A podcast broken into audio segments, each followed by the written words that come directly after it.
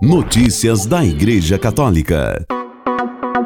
Terça-feira, 23 de janeiro de 2024, hoje é dia de Santo Ildefonso, o bispo dedicado à Virgem Maria.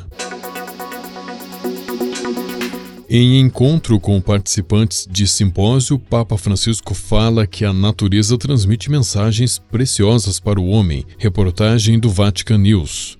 O respeito e a humanidade são valores que, assim como valem para o uso que se faz da terra, são fundamentais para todos os aspectos relativos à dimensão humana, que deve assimilar as preciosas mensagens enviadas pela natureza. Francisco se encontrou na manhã desta segunda-feira, 22 de janeiro, na sala do consistório no Vaticano, com os participantes do simpósio organizado pela Vinitali sobre a economia de Francisco e o mundo do vinho italiano aos quais destacou a imprescindível necessidade de proteger a criação dada ao homem por Deus. Respeito, constância, capacidade de podar para dar frutos. São mensagens preciosas para a alma, bem aprendidas com os ritmos da natureza, das videiras e do processamento. Envolve uma infinidade de habilidades, apenas em parte transmissíveis de forma técnica, escolar, mas muitas vezes ligadas ao compartilhamento de conhecimentos práticos de vida, de experiências específicas a serem adquiridas no campo, tanto mais frutíferas quanto mais a pessoa se deixa envolver pela dimensão humana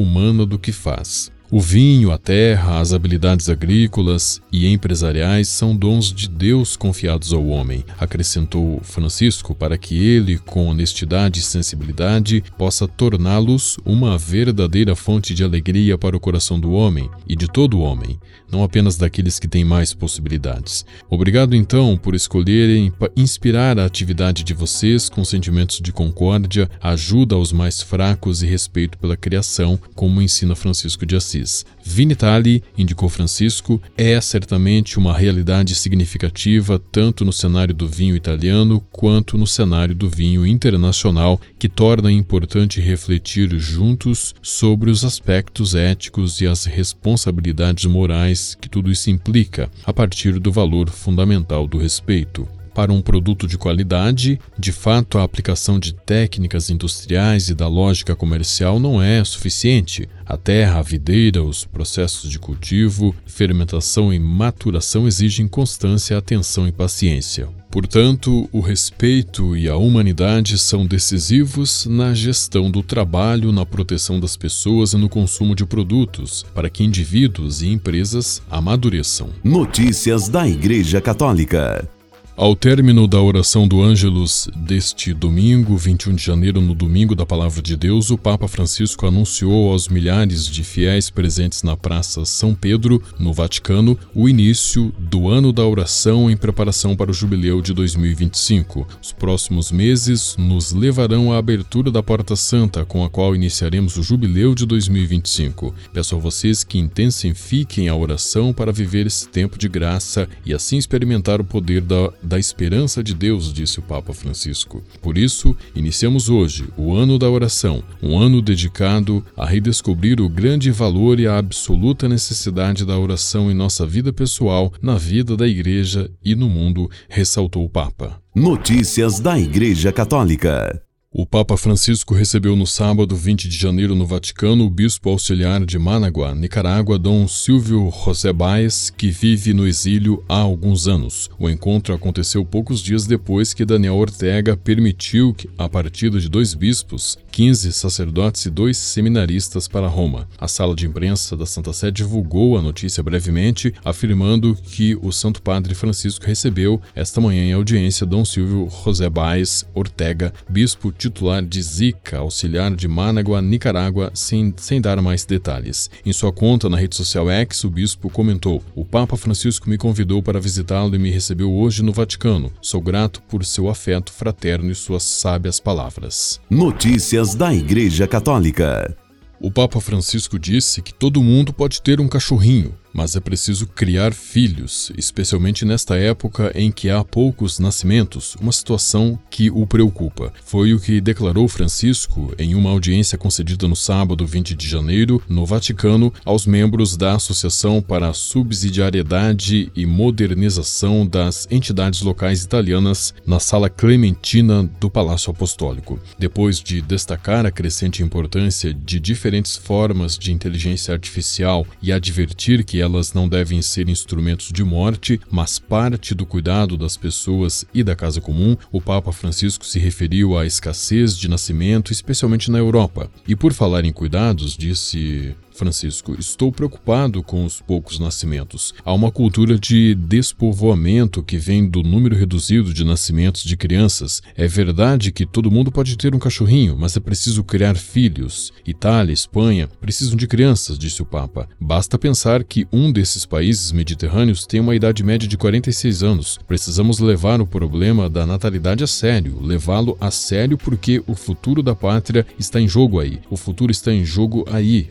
alertou alertou Francisco. Ter filhos é um dever para sobreviver, para seguir adiante. Pense nisto. Esse não é um anúncio de uma agência de natalidade, mas quero enfatizar o drama das baixas taxas de natalidade que devem ser levadas muito a sério, observou o Papa. Em várias ocasiões, o Papa expressou sua profunda preocupação com este tema. Notícias da Igreja Católica. O secretário-geral do Congresso Eucarístico Internacional de Quito 2024, Padre Juan Carlos Garzón, disse que esse evento, que acontecerá de 8 a 15 de setembro, será uma oportunidade para curar um Equador ferido. O tema do congresso, Fraternidade para Curar o Mundo, é uma oportunidade para oferecer ao povo equatoriano que nos unamos em fraternidade para curar uma sociedade. Um Equador ferido, disse o padre em 18 de janeiro, em uma entrevista à agência CI da IWTN. Como organizadores do Congresso, com a ajuda de Deus, nos reunimos com o arcebispo de Quito, Dom Alfredo José Espinosa, e conversamos sobre essa questão. É claro que a guerra interna afeta a nossa imagem internacional como país, mas ao mesmo tempo descobrimos a esperança e a ilusão nas pessoas, disse o padre. O padre equatoriano também disse que o Congresso é uma oportunidade de trabalhar pela fraternidade, porque somos irmãos e irmãs equatorianos e precisamos estar unidos. E que melhor maneira do que este Congresso nos ajudar, crentes e não crentes, a nos unirmos em uma causa comum e trabalharmos por uma cultura de paz. Notícias da Igreja Católica.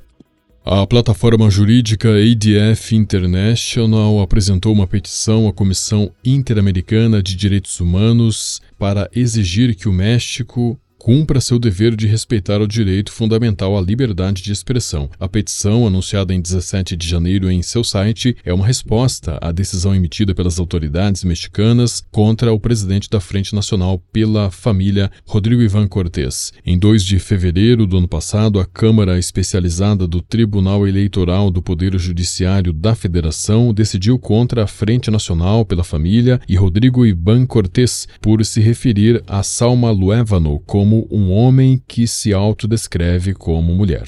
As palavras de Cortés surgiram como críticas depois que Luévano se apresentou no Congresso da União, o órgão legislativo federal do México, em 21 de setembro de 2022, usando roupas semelhantes às de um bispo católico. Na ocasião, Luévano estava promovendo uma reforma na lei de associações religiosas e culto público, buscando sancionar igrejas por disseminarem o que considera ser discurso de ódio. Notícias da Igreja Católica.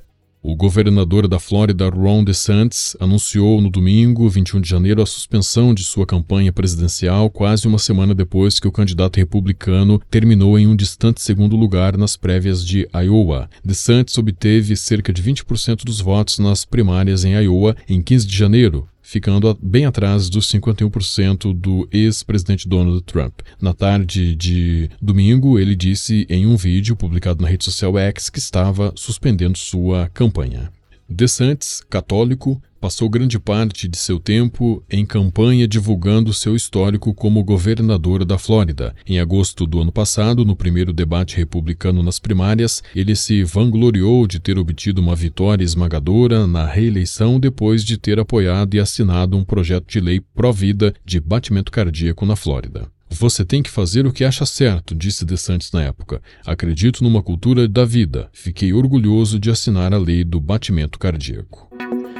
Com a colaboração do Vatican News e da agência ICI, você ouviu o Boletim de Notícias Católicas que volta amanhã. Notícias da Igreja Católica.